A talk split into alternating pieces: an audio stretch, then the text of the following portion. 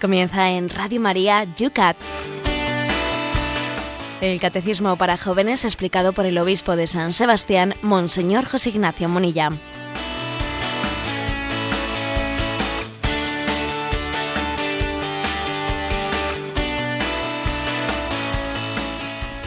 Muy buenos días a todos los amigos del Yucat. Comenzamos una semana más, hoy 7, 7 de enero después de esta preciosa fiesta de la Epifanía que ayer el Señor, coincidiendo con domingo, así el calendario nos lo había puesto este año, nos hace, nos hace una larga semana hasta la fiesta del bautismo del Señor. José Ignacio, yo he visto, he pillado a una retirando el Belén. Pues hombre, yo creo que Radio María tiene que ser un buen instrumento educador de los tiempos litúrgicos y así como Radio María es de las que educa que el tiempo de Adviento es el tiempo de Adviento y que por lo tanto la Navidad no comienza hasta que el tiempo de Adviento ha preparado la llegada del Señor, también Radio María tiene que educar ¿eh? en que el tiempo de Navidad no concluye con el día de la Epifanía, sino que el tiempo de Navidad concluye con el bautismo del Señor en el río Jordán. ¿eh? O sea que es así. Igual en algunos grandes almacenes hoy se ponen a retirar, mira, ustedes pusieron las bombillas antes de tiempo, igual las retiran antes de tiempo, porque es que la Navidad, ¿eh? nuestros villancicos, eh, continúan a lo largo de esta semana hasta el bautismo de Jesús en el río Jordán. La liturgia sigue vistiendo del color blanco, no del color verde del tiempo ordinario, sino del color blanco del tiempo de Navidad.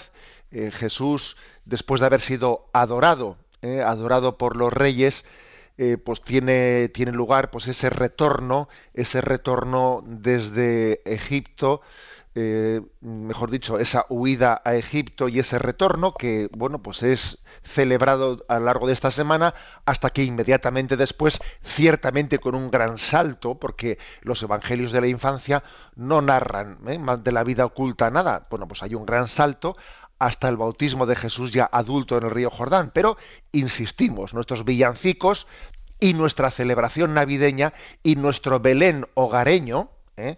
pues nosotros lo continuamos hasta el bautismo de Jesús en el río Jordán. Pues lo dicho, nosotros con la alegría que prolongamos durante todo este tiempo y que tenemos que seguirlo viviendo durante todo el año, si es que hemos celebrado la auténtica Navidad, no la de los centros comerciales, con ella, con esa alegría que la queremos compartir con todos vosotros, comenzamos una mañana más tu programa, el...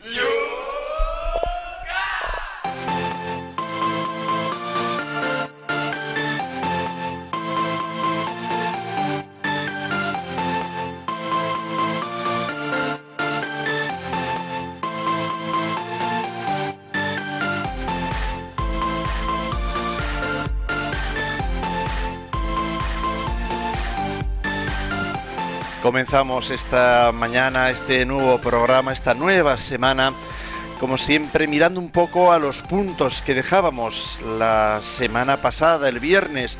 En torno a ellos ha habido mucha participación este fin de semana y vamos a tomar alguna de las preguntas que en torno al punto 129 se planteaban en las redes sociales. ¿Por qué solo puede haber una iglesia? Desde Cádiz, Marisol planteaba, con mucha frecuencia hemos escuchado eso de Cristo sí, Iglesia no. ¿Cómo respondería usted a esta cuestión?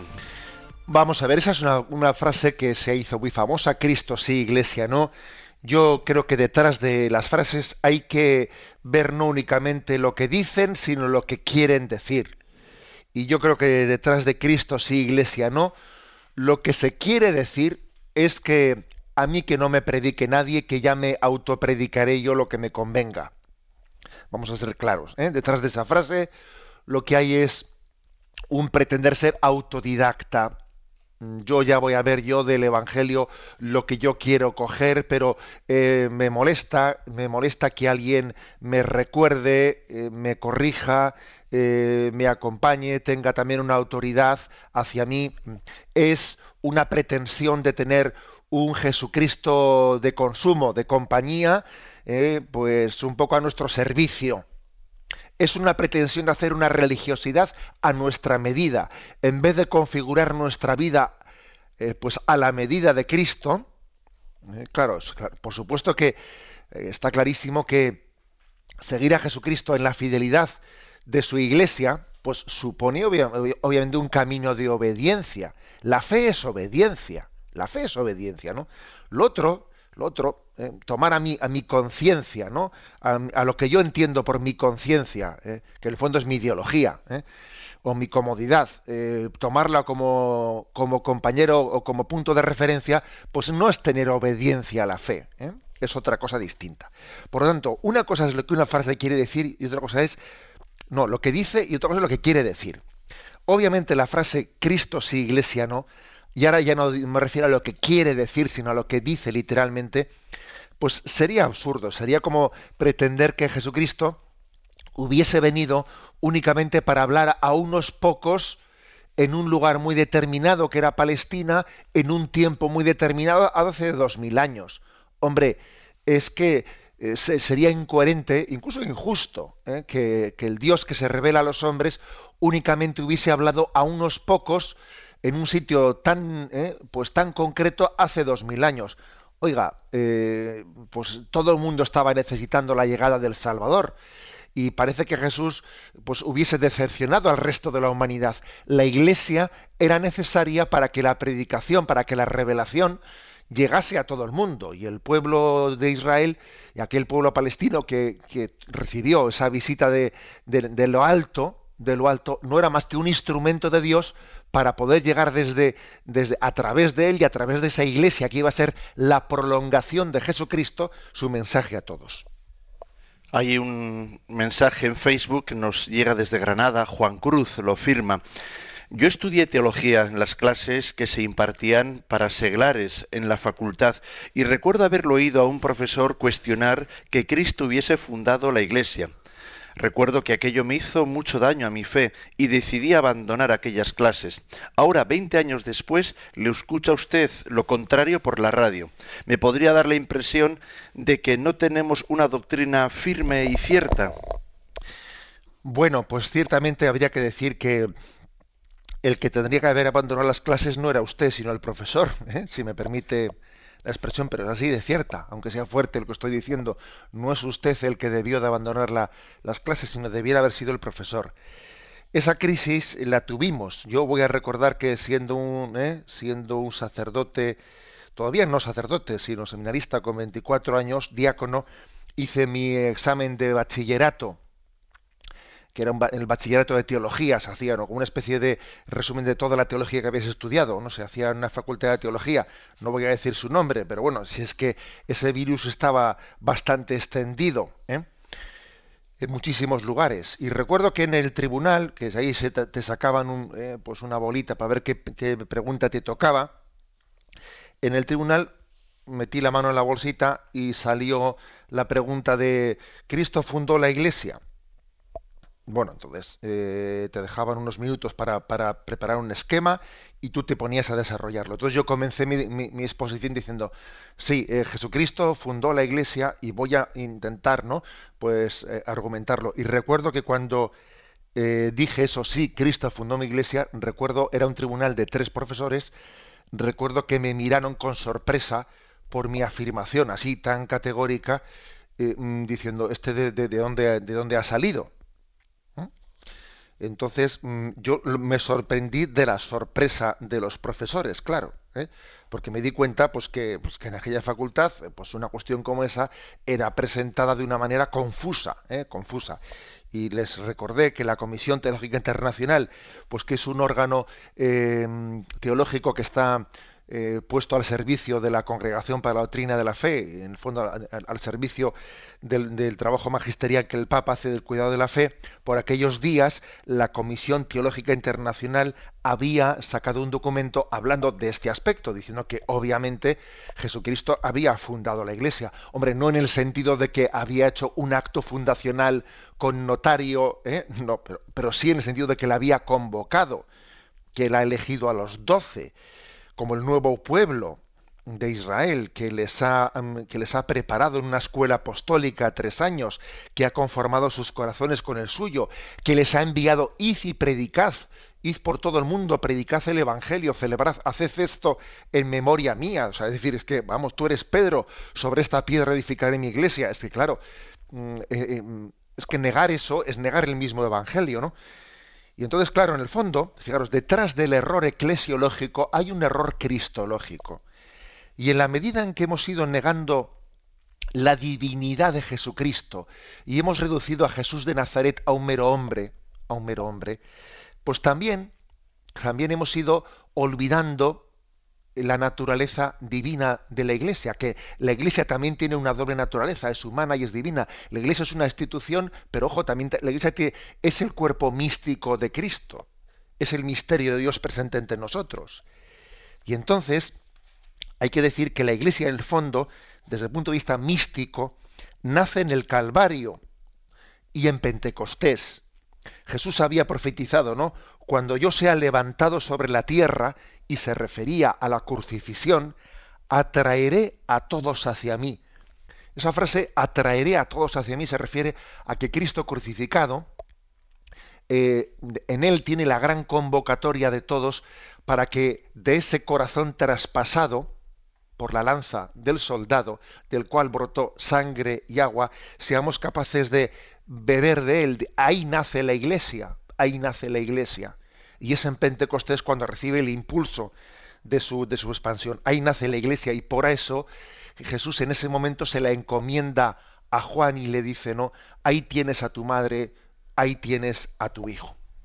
Continuamos desde Madrid, también en Facebook. Diana dice, os escribo por si me podéis ayudar a dar respuesta a mi tía, que es atea. Ella ha asistido a varias charlas, ha leído varios libros y me dice que Jesús no existió, sino que el Nuevo Testamento es una doctrina que se inventó San Pablo.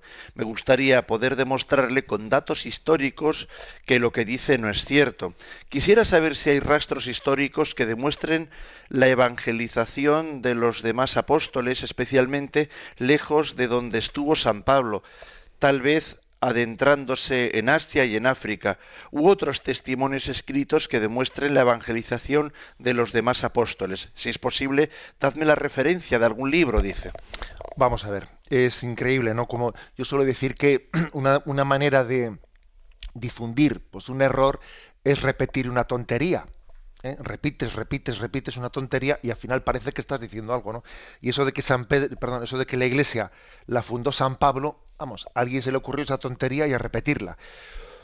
¿Por qué? ¿De dónde ha venido eso? Eh, esa historia de que la Iglesia la fundó San Pablo. Hombre, ha venido de que obviamente eh, la, mayor, la mayor parte de las cartas mm, que tenemos en el Nuevo Testamento son paulinas, son de San Pablo. Entonces se conserva mucha más información de cómo comenzó la predicación por parte de San Pablo que por, por parte de los, del resto de los apóstoles. Se conserva más información.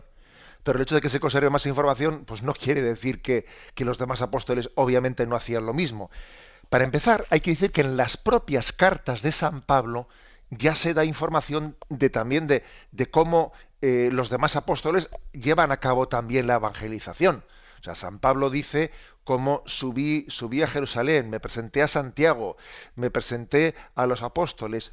Él mismo habla de cómo me encomendaron que, em, evangelizase, eh, eh, que evangelizase especialmente, que me acordase de los pobres. O sea, en las propias cartas de San Pablo se da noticia de la evangelización de los, de los demás apóstoles. No únicamente eso, en Hechos de los Apóstoles, en el libro de los Hechos de los Apóstoles, en el que se da noticia de cómo comienza la evangelización de todos los apóstoles, allí se da cuenta de la evangelización no solo de San Pablo, sino también del resto de los apóstoles. Y luego, además de, estas fuentes propiamente inspiradas eh, neotestamentarias, pues es que también hay otras, otras fuentes sobre la sucesión apostólica especialmente, por ejemplo, de San Irineo. ¿eh? San Irineo, en, una controversia que tenía con, distintos herejes que pretendían inventarse o hacer nacer iglesias fuera de la Iglesia Católica, San Irineo hizo una cosa muy interesante en el siglo II, fijaros bien, en el siglo II, que es hacer la genealogía apostólica de las iglesias, para ver cómo tienen sucesión apostólica con alguno de los doce apóstoles. Y dijo, fijaros, esta iglesia, su primer obispo fue este apóstol, y después vino este, después vino, o sea, San Irineo de León, en distintas iglesias, hizo la genealogía de cómo hay una de cómo los eh, obispos se habían sucedido uno a otro desde los apóstoles. Y es una genealogía muy interesante, como podéis observar, ¿eh? porque nos está, nos está haciendo entender de que la Iglesia ha nacido de la predicación de los apóstoles. Son las 8 y 15 minutos, se nos va el tiempo. Vamos con el último punto, el 130. También los cristianos no católicos son nuestros hermanos y hermanas. Y en torno a ello, Roberto, desde Madrid. Tengo que reconocer que me pone un poco nervioso esto del ecumenismo, porque resulta que nos ponemos a hablar de lo importante que es la unión con los protestantes y los anglicanos y dentro de casa estamos peleados. ¿Tiene sentido esto? Bueno, pues la verdad es que yo le comprendo a Roberto, ¿eh? le comprendo a Roberto, pero eso no es motivo de que nos ponga nervioso el, diálogo ecuménico. Lo que nos tiene que poner nervioso es esa falta de unión dentro de casa. ¿eh? pues porque, como dice el refrán, eh, la caridad bien entendida es la que empieza por casa. ¿Eh? y también el ecumenismo, el verdadero deseo de unidad entre las iglesias, es el que empieza por casa. Y sí es cierto lo que dice eh, Roberto de A ver, pero que, ¿cómo es posible que, que, dentro de nosotros a veces haya tanta, tanta falta de unidad ¿eh? en el seno, tanta falta de comunión en el seno de la Iglesia Católica? ¿Qué causas son? Pues mira, las causas son todas ellas, desde luego, sanables con la conversión. Está más claro que el agua. A veces es por falta de paciencia, falta de misericordia. Eh, que el Señor nos dijo, ¿no? Que, que, tenemos que saber sufrir con paciencia los defectos del prójimo. O sea, es así, el Señor no se arrepiente de habernos elegido y sabía que teníamos nuestros defectos. Eh, entonces, bueno, pues cuántas veces nos hemos sentido exasperados por alguien que canta mal, por, eh, no sé, pues porque estamos enojados un, por un niño que no para quieto, con un niño que llora cuando no debe, que no sé qué. Oiga, vamos a tener más paciencia entre nosotros, ¿no? Es decir, que a veces disfrazamos nuestra impaciencia de, falsas razones. Otras veces es por afán de protagonismo. También los afanes de protagonismo hacen mucho daño a la comunión interna en la Iglesia, a, pelearse por un puesto, eh, a la, pues a ver quién se pone el jefe, el presidente de la cofradía. ¿Por qué no nos peleamos por el puesto de la limpieza? A ver quién coge el puesto de la limpieza de la iglesia. Por ese puesto es por el que hay que pelearse. A veces también es por la incomprensión de los carismas. Pues porque estos no son de los míos, sí son de los míos, no son de los... Pero ¿cómo que no son de los míos? Todos los carismas son míos. Aunque yo no pertenezca a un carisma, yo le doy gracias a Dios por la existencia de todos, porque la comunión de la iglesia a todos se suma. ¿Mm? Muchas veces también es por cuestión de ideologías que enfrentan al magisterio de la Iglesia. ¿eh? A veces es que partimos de una ideología, yo tengo tal ideología política o tal ideología de no sé qué historia. Entonces, claro, desde mi ideología, lo que no cuadre ¿eh? con el magisterio, digo que el magisterio tiene que, tiene que evolucionar en esto, porque claro, porque mi ideología dice, oiga, es usted el que tiene que purificar su ideología desde el magisterio, no pretender, ¿eh? no pretender cuestionar el evangelio, el, evangelio y el magisterio desde su ideología. Estas suelen ser las principales causas, ¿no? Estas cuatro cuestiones, la falta de paciencia, el afán de protagonismo, la incomprensión de los carismas y las ideologías contrarias al magisterio son las principales causas que hacen daño a nuestra falta de unión. Con lo cual, ecumenismo sí, pero comenzando por el ecumenismo casero, o sea, por el de casa. ¿eh?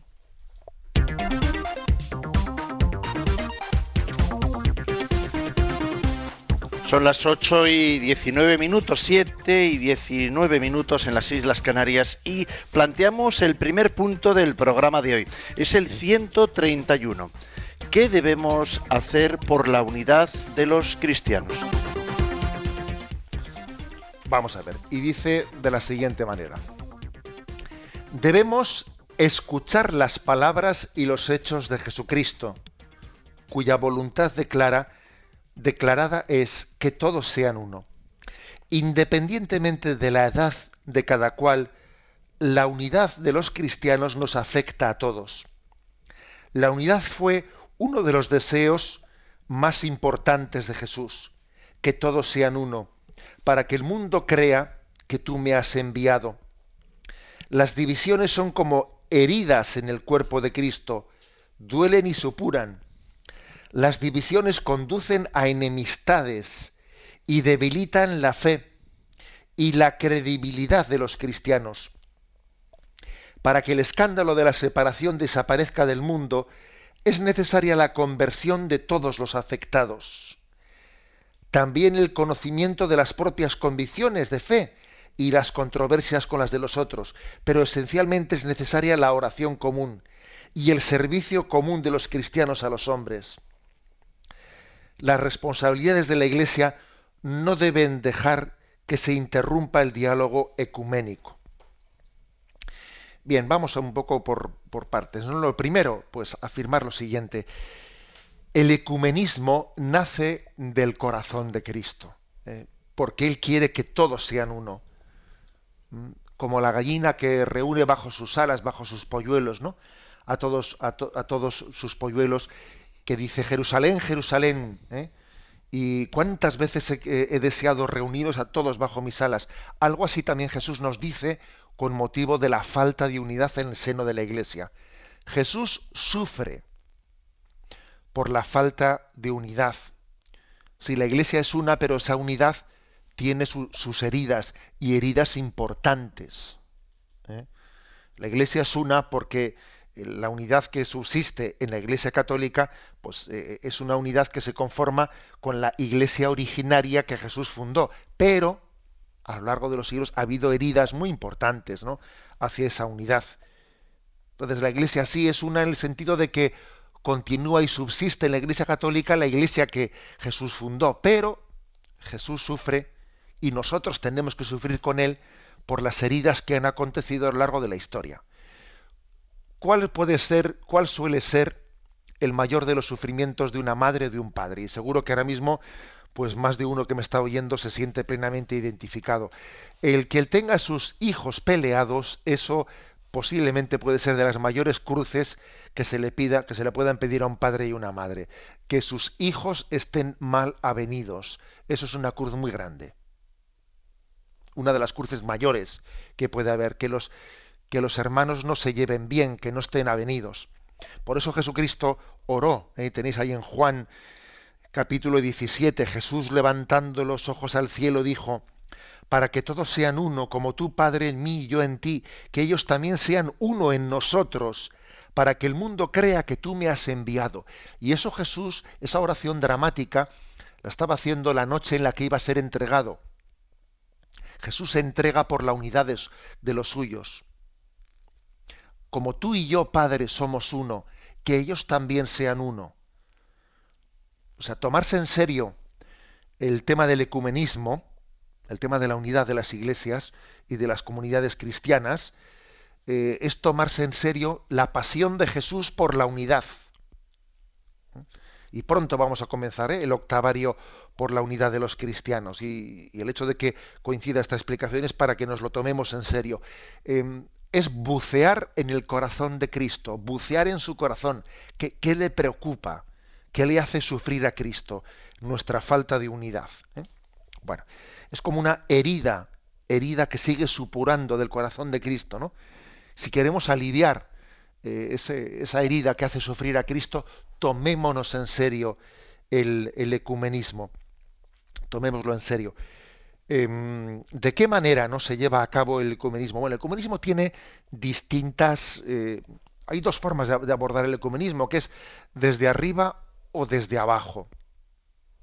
Desde arriba, obviamente, es pues desde los responsables de las iglesias o de las comunidades cristianas, que se tomen en serio ese aspecto, que vayan, que vayan eh, caminando eh, hacia, el, hacia diálogos de encuentro, gestos, eh, gestos de, de unidad, de colaboración, y eso supone diálogo teológico, etcétera, y desde abajo, desde abajo también es muy importante. Desde abajo es el que yo, en la medida en que conozco a un protestante, conozco a un hermano ortodoxo, conozco a tal, desde abajo vamos contribuyendo eh, a, ese, a, ese, camino, a ese camino de ecumenismo. el, ecumenismo desde abajo es muy importante, ¿eh? es muy importante, no solo el desde arriba. Por ejemplo, pues durante muchísimos años, ¿no? En los que en los que la Unión Soviética, pues la Iglesia Ortodoxa ha estado como ha estado, ¿no?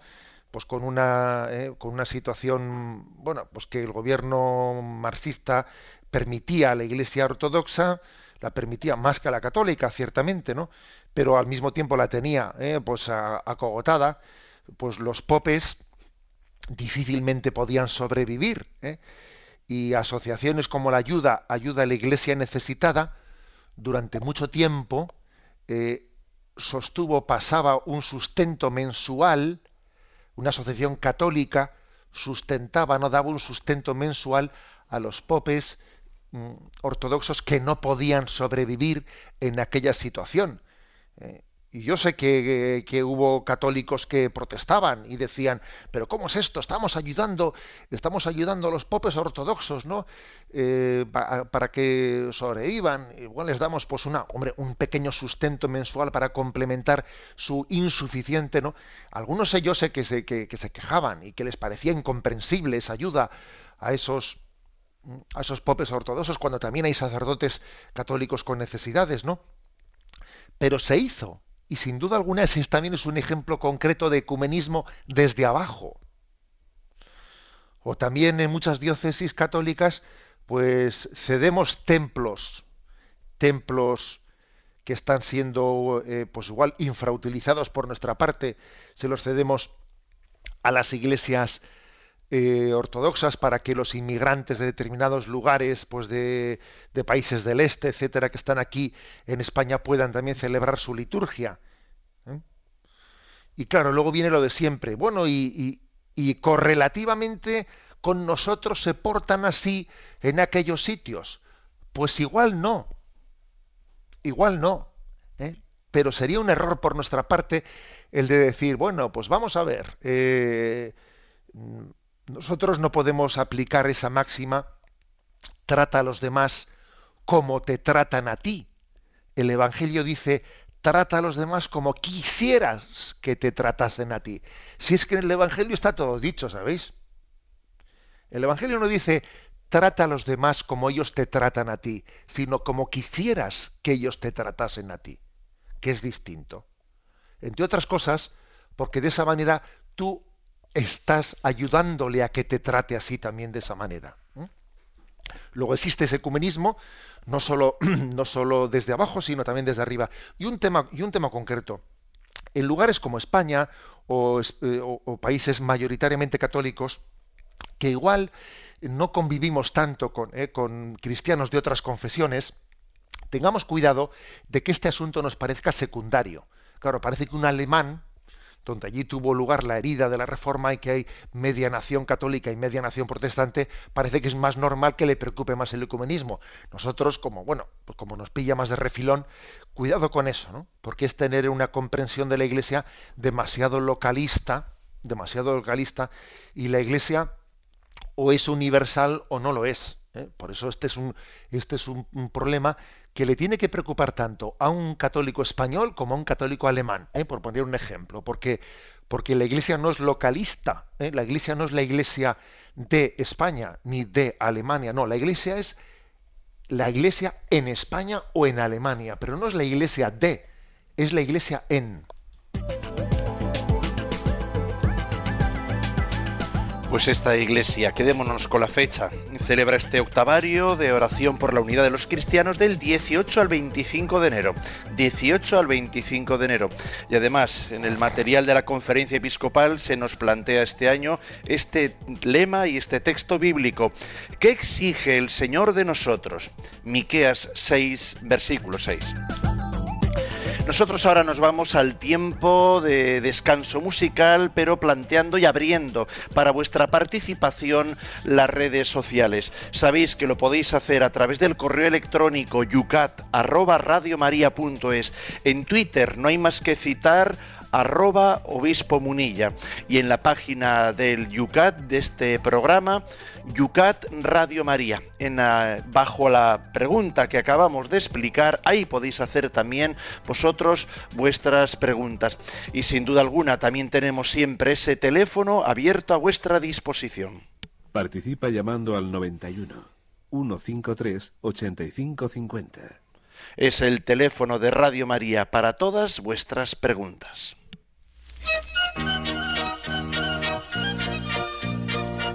Que sí, que continuamos en Navidad.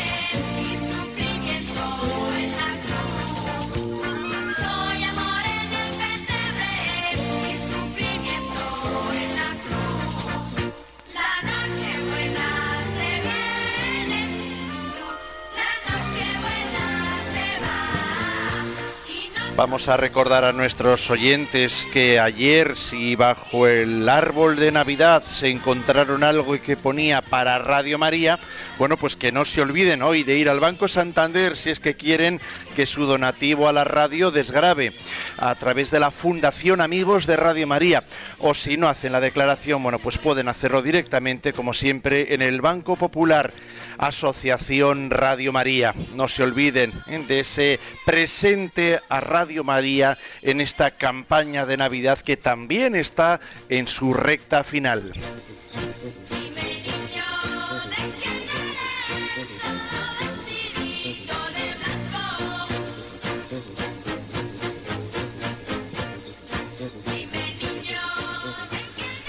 Vamos a plantear una pregunta que nos llega José Ignacio desde Bilbao. Clemente, no sé si será el entrenador, pero nos dice lo siguiente. Mi pregunta es si los protestantes tienen la misma Biblia que nosotros.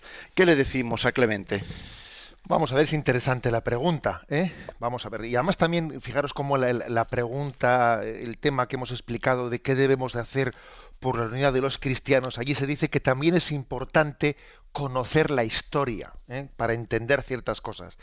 Vamos a ver, cuando en 1517 Martín Lutero ¿no? Eh, hizo ese acto de ruptura con la Iglesia Católica, introdujo, introdujo algo muy novedoso en el canon, ¿eh? que es que en el Antiguo Testamento él reconoció como libros revelados los, los 39 libros, 39 libros eh, que son los que pertenecían a, la tradición, mm, a los que estaban escritos en hebreo, para entendernos.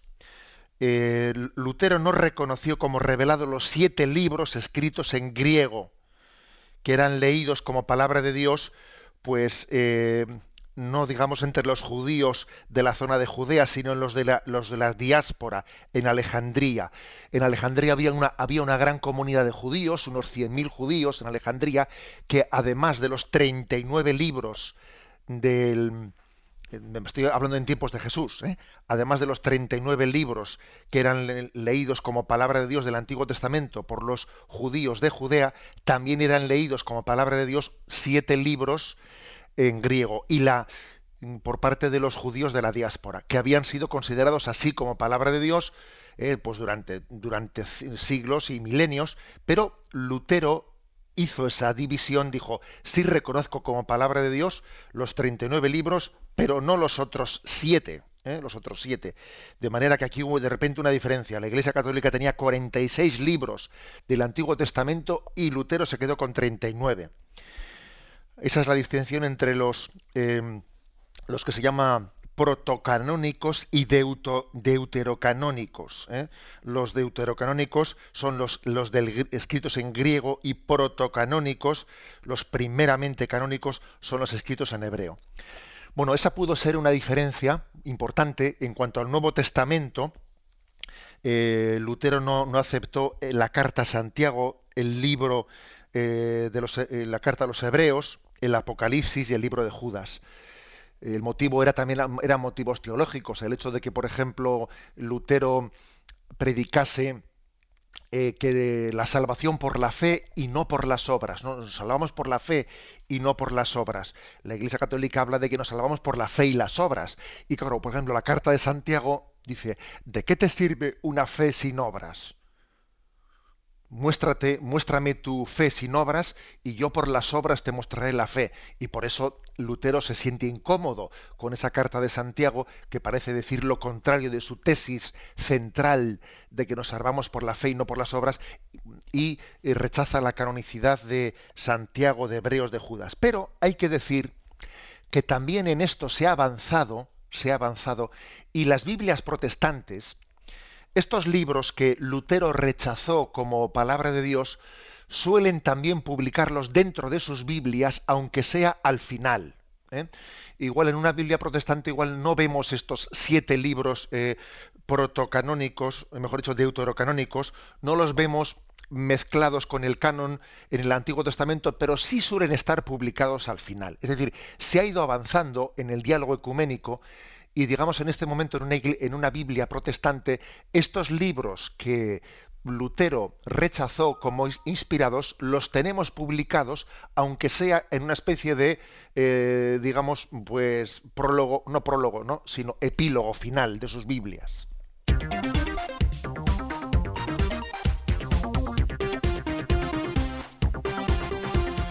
Son las 8 y 37 minutos. Continuamos con el punto siguiente, a ver si nos da tiempo para los dos que tenemos pendientes ya en tema distinto. Pasamos a otro punto distinto después de hablar aquí del ecumenismo. ¿Por qué es santa la Iglesia? Punto 132. La respuesta es, la Iglesia no es santa porque todos sus miembros sean santos, sino porque Dios es santo y actúa en ella y por ella. Todos los miembros de la Iglesia están santificados por el, por el bautismo. Siempre que nos dejamos tocar por el Dios Trino, crecemos en el amor. No porque ellos sean capaces de amar por sí mismos, sino porque Dios los ha tocado. Ellos transmiten a los hombres el amor que han experimentado de Dios. Cada uno en su modo propio, a menudo original. Llegados junto a Dios, santifican también a la Iglesia porque pasan su cielo apoyándonos a nosotros en el camino de la santidad. Bueno, vamos a ver, eh, fijaros que mm, a la hora de, explicar por qué la Iglesia es santa, aquí se recurre a, dos, a dos argumentos principales. Primero, Iglesia es santa, pues porque es Dios que es santo el que la ha dado a luz. Dios ha dado a luz a su Iglesia. Luego la Iglesia, aunque, aunque los miembros que la formamos seamos pecadores, eh, el resultado final no es la suma de nuestras santidades o pecados personales. No. A ver, la Iglesia es santa. Vamos a, hacer un, eh, un común denominador de los miembros. Vamos a ver cuántos santos hay, cuántos pecadores. No, eh, así no se hacen las cosas. ¿eh? La Iglesia es mucho más que la suma, de sus miembros. La Iglesia es mucho más que la suma de sus miembros. Porque es que la Iglesia, mm, la Iglesia está convocada por Cristo. La Iglesia está dada a luz por Él. Él es la cabeza de este cuerpo místico y aquí la cabeza vale más que todo el cuerpo. Así de claro. ¿eh? Por eso digamos que la Iglesia es mucho más que la suma de sus miembros. Porque es que la cabeza, eh, su fundador, que continúa presente misteriosamente en la Iglesia, cuyo Espíritu Santo continúa entre nosotros, claro, no le contamos como miembro y entonces, y entonces la fotografía sale mal. Cuando alguien se olvida de quién fundó y quién es el que anima a la Iglesia, es el Espíritu Santo y, se, y pretende tener un retrato de la Iglesia únicamente por los miembros que la formamos, le falla la foto. La foto le está fallando, porque es que, claro, no es capaz de captar el misterio que ahí, que ahí se esconde. Por tanto, la Iglesia es santa por quien la fundó y por quien la anima.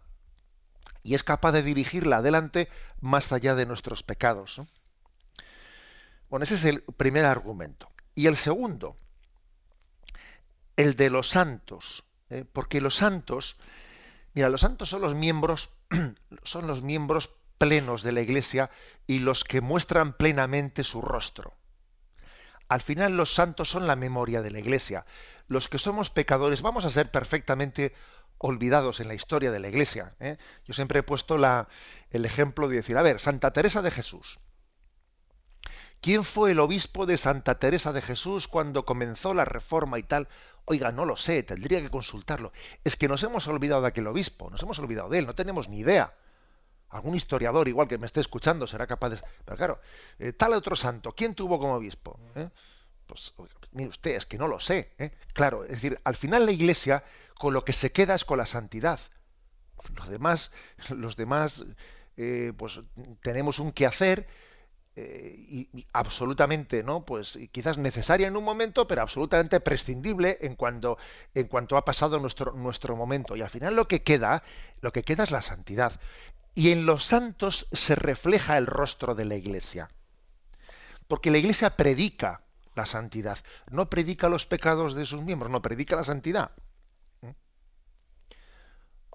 Es decir, los pecados es algo, algo desgraciadamente presente, pero la Iglesia nunca ha predicado los pecados, no, ha predicado la santidad. Y eso es muy importante. Entonces, digamos que en ellos nosotros vemos el rostro de la Iglesia, lo que la Iglesia quiere hacer, lo que Dios quiere hacer de nosotros a través de la Iglesia. La Virgen María es el rostro de la Iglesia, porque en ella vemos lo que Dios quiere hacer de nosotros a través de su Iglesia. Aquí dice algo muy hermoso, y es que dice que los santos son los que han sido tocados, los tocados. Este está tocado está tocado por Dios. Y solamente los tocados por Dios son capaces de ser fecundos en, ese, en la iglesia. Los tocados por Dios nos tocan a nosotros. ¿eh? Recuerdo haber visto una liturgia, una liturgia maronita, también que es un rito católico oriental, que hubo algo que me encantó, y es que a la hora de darse la paz, en vez de hacer como nosotros en el rito latino, daros fraternalmente la paz, y entonces nos damos la paz entre nosotros, allí, cuando se van a dar la paz, el sacerdote que está tocando la sagrada hostia a Jesucristo, en la sagrada hostia, él toca la mano de un monaguillo. El monaguillo que ha tocado la mano del sacerdote, que toca la mano de Jesús, se acerca a la primera fila y toca al primero. El primero toca al siguiente y, y se van tocando la mano, van tocando la mano del que ha tocado la mano que tocó a Jesucristo. Me impresionó ese gesto de la iglesia maronita. Tocar al que ha tocado a Dios. Fijaros, ¿eh? Tocar al que ha tocado a Dios. Eso es lo que la iglesia eh, es y pretende hacer. Presentar a los santos y decir, mira, este ha tocado a Dios. Toca tú al que ha tocado a Dios. Y no te distraigas en otras cosas. ¿Eh? O sea, que lo que haya de pecado en la iglesia va a pasar y nos vamos a quedar eh, absolutamente con, el, con la imagen del santo a quien, a quien seguimos, ¿no? Bueno, y además, tengamos en cuenta una cosa, la iglesia no solo es lo que está aquí abajo, ¿eh? también es la iglesia celestial que está en el cielo. Hay una iglesia celestial, una Jerusalén celestial.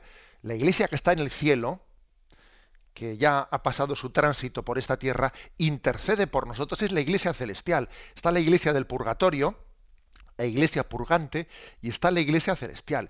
Y la iglesia del purgatorio, la iglesia purgante y la iglesia celestial es mucho más importante que nuestra iglesia, ¿eh? que, la, que la que está en esta fase, en esta fase de peregrinación.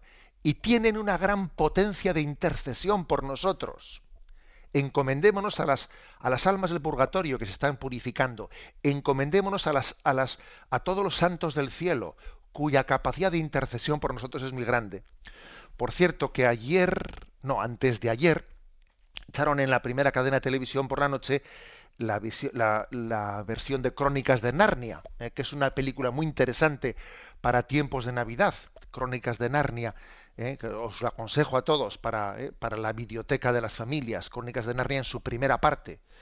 Y bueno, pues allí en la escena final de la película se ve como una convocación de la iglesia celestial de los que partieron para ayudar a la lucha en la tierra. Aslan, ese león que es imagen de Jesucristo, el león de Judá, convoca a los que fallecieron, convoca a la iglesia celestial para ayudar a la lucha en la batalla final. ¿eh? Es, una, es un, digamos, una escena importante de esa gran película eh, en Crónicas de Narnia. Me parece que el subtítulo es El león, el armario y la bruja. ¿eh? Primera, primera parte de, la, de Crónicas de Narnia. Bueno, esto es un pequeño detalle cinematográfico, Esteban.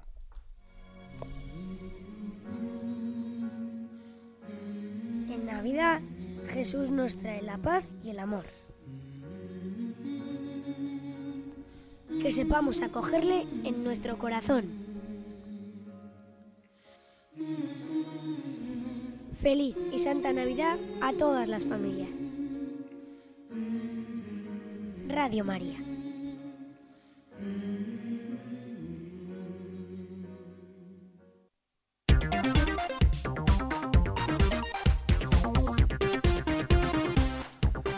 Y en la recta final de este programa, 8 y 46 minutos, 7 y 46 en las Islas Canarias, planteamos la última pregunta relacionada con esta que hablamos en la segunda parte del programa de hoy. Punto 133. ¿Por qué se llama católica a la Iglesia? Católico, del griego catolón, quiere decir estar referido a la totalidad la Iglesia es católica porque Cristo la ha llamado a confesar toda la fe, a conservar y a dispensar todos los sacramentos y a anunciar a todos la buena noticia y le ha enviado a todos los pueblos. ¿Mm? Como dice aquí, lo que se repite es la palabra todo. Es el Cristo total. ¿eh? La expresión Cristo total es de San Agustín, el Cristo total. O sea, Cristo o es total o no es Cristo, la iglesia o es total o no es la iglesia. ¿eh? Porque Cristo vino a salvar a todo el mundo. Luego Él habla a los hombres de todos los tiempos, de todos los lugares, de todas las razas. ¿eh? Una de las, uno de los males eh, que puede tener la iglesia es el mal, los males localistas. Los males localistas el galicanismo pues, eh, fue una, una herejía mm, pues que vino a ser como la, iglesia francesa que se sentía muy orgullosa de sí misma y pretendía ser independiente eh, del resto de la iglesia, ¿no? Una iglesia que se sintió eh, tan autónoma, tan orgullosa de sí misma, que a mí me sobran todos los demás, eh, yo no necesito tener vínculos con nadie, ni con Roma. A ver, Roma, que no se, no se entrometa, no se entrometa el Papa, nosotros también somos obispos, ¿eh?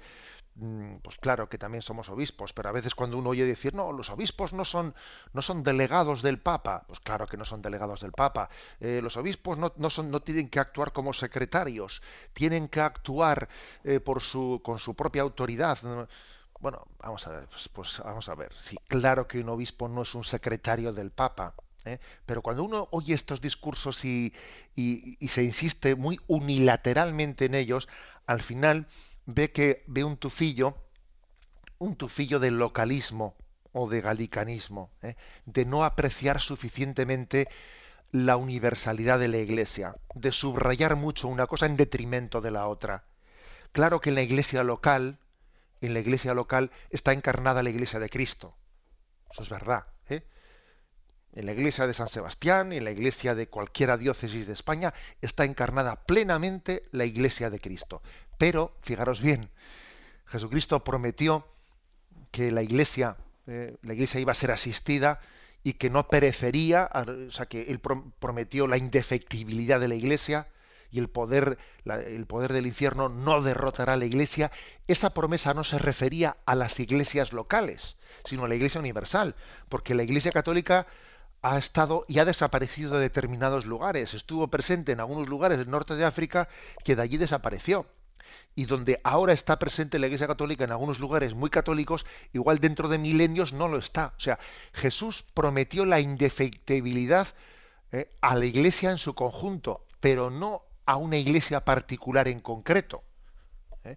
Luego, eh, es verdad que la Iglesia local es la encarnación de la Iglesia universal, pero no desconectada de ella, ¿sabéis? No desconectada de ella. Luego, mucho cuidado con los localismos. Con los localismos yo a veces con un poco con un tono de broma he dicho así en, nuestra tierra, he dicho, la chapela la tenemos que llevar puesta, pero no enroscada. ¿eh? No es lo mismo llevar la chapela puesta que enroscada. No, la chapela tiene que estar puesta, pero no enroscada. Porque si llevamos la chapela enroscada, nos olvidamos de la Iglesia Universal. Y eso es una pobreza muy grande. Bueno, esto aplíquese aplíquese a todo, a todo el mundo, porque aquí, aquí hay sombreros para, todas, también hay sombreros mexicanos y hay sombreros andaluces y, de todas las clases. ¿eh? Ojo con los localismos, que tenemos que ser católicos, que la palabra catolicidad nos tiene que, hacernos sentir hijos de la Iglesia Madre Universal. ¿eh? Y, y tener una prontitud me es lo mismo aquí que allá. Para un católico, todos los lugares son su casa y no se siente extraño en ningún lugar. ¿eh? En ningún lugar. ¿eh? Si un día a un sacerdote, a una religiosa cualquiera, ¿no? que nos está ahora mismo escuchando, eh, pues mira, pues el superior le, cambia, ¿no? imagínate a una, a una religiosa que está escuchando ahora mismo este programa en tal sitio y lleva 25 años o 30 años destinada en tal sitio. Tú fíjate que en 30 años la cantidad de lazos que ha hecho en ese, en ese pueblo en el que está destinada en un geriátrico. Imagínate, alguno igual está diciendo, anda, ¿será por mí? Eh, pues no, no lo digo por nadie. ¿eh? Y, ahora imagínate que la superiora va y me cambia y me pide que me vaya a misiones y me pide que me vaya a otro lugar totalmente distinto. Pero, pero ¿qué va a ser de mí si llevo 30 años en este lugar? Si todos mis vínculos están aquí.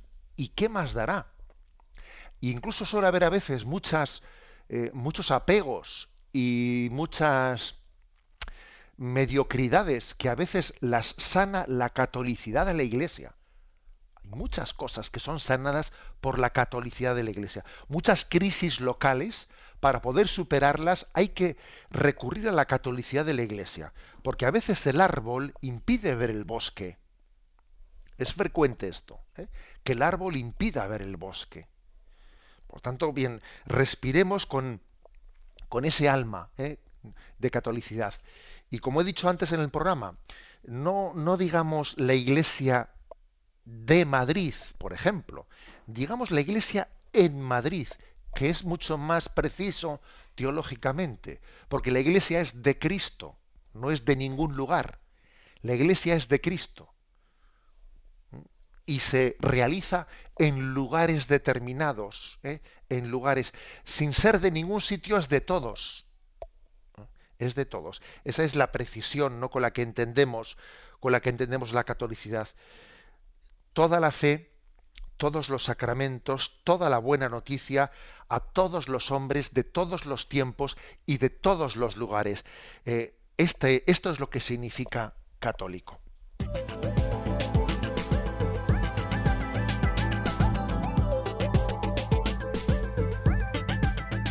Con esta sintonía abrimos los últimos minutos del programa de hoy, condensado, interesantísimo, pero vamos también a plantear las preguntas que las redes sociales están haciendo a nuestros oyentes. A ver, José Ignacio, te planteo dos preguntas para que eh, equilibres en los escasos cinco minutos que nos quedan, incluida la despedida, el contenido para las dos. A ver, José Diego nos dice, ¿cuál es la diferencia entre estar santificado y ser santo? Y Pablo nos plantea, eh, para ser, eh, a ver, vamos a ver, nos dice, pues el Eterno, eh, tanta gente se piensa que únicamente la Iglesia la forman el Papa, los obispos, los sacerdotes, las monjas, y que piensan pues que los laicos no forman parte de ella qué poder decir para esas personas que tienen ese pensamiento, nos dice. Vamos a ver, comenzando por, eh, pues por lo primero, ¿qué diferencia hay entre estar santificado y ser santo? Hombre, vamos a ver, yo creo que, yo entiendo por lo menos, ¿eh? me imagino que será más matizable que lo que se me ocurre a mí eh, a, bote pronto, pero creo que estar santificado es algo que, es, que en este momento uno de nosotros está santificado eh, pues porque ha recibido el sacramento del bautismo, porque ha recibido el sacramento de la penitencia, porque está en gracia de Dios, ¿eh? pero ese estar mm, tiene, ¿eh? tiene todavía un recorrido por delante y obviamente puede dejar de estarlo si no es fiel a la gracia de Dios, mientras que ser santo se refiere ya, entiendo yo, a alguien que ya tiene consolidada esa, ese estar en Dios mismo. Por lo tanto, uno definitivamente no, no es santo hasta que no está en Dios. En cierto sentido todos somos santos, porque hemos sido santificados, pero en el sentido pleno de la palabra no somos santos hasta no estar en el cielo, porque hasta no estar en el cielo no dejamos de ser pecadores también. ¿eh? Entonces, esa es la diferencia para mí entre estar santificado o ser santo. Ser santo en el sentido pleno de la palabra solo se es santo en el cielo. Con respecto a la segunda pregunta, eh, parece como que, o sea, ¿cómo se explica teológicamente eh, la vinculación con la Iglesia de los laicos de, la jerarquía de los religiosos? Eso el Concilio Vaticano II lo explicó con mucha claridad en la Constitución sobre la Iglesia Lumen Gentium, eh, cuando habló en el primer capítulo de la Iglesia como misterio de Dios, como cuerpo místico de Cristo, como sacramento de salvación, o sea, el sentido místico divino de la Iglesia, el segundo capítulo habló de la iglesia como pueblo de Dios, o sea, como la visibilidad, como la parte visible de la iglesia. La primera, la parte divina invisible. La segunda es la parte humana visible, pueblo de Dios, dentro del cual pueblo de Dios, pues están los sacerdotes, los religiosos, los laicos, etcétera, etcétera. Eh, así lo explica con mucha claridad. ¿eh?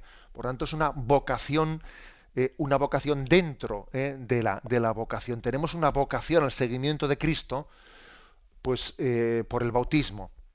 Y luego hay, hay vocaciones dentro de la vocación, como es el matrimonio, como es la vida sacerdotal, como es la vida religiosa. Eso ya es una vocación dentro de la vocación. Creo que de esa manera se entiende claramente nuestra pertenencia a la Iglesia. No tenemos tiempo para más, pero tenemos que plantear los temas para mañana, para el programa de mañana. ¿Con qué abriremos el espacio, José Ignacio? Vamos a ver, mañana abrimos con las siguientes preguntas. ¿Quién pertenece a la Iglesia Católica? Pregunta 134. 135. ¿Qué relación tiene la Iglesia con los judíos? 136. ¿Cómo ve la Iglesia a las demás religiones? 134, 35 y 36. Y concluimos con la bendición. La bendición de Dios Todopoderoso, Padre, Hijo y Espíritu Santo descienda sobre vosotros. Alabado sea Jesucristo.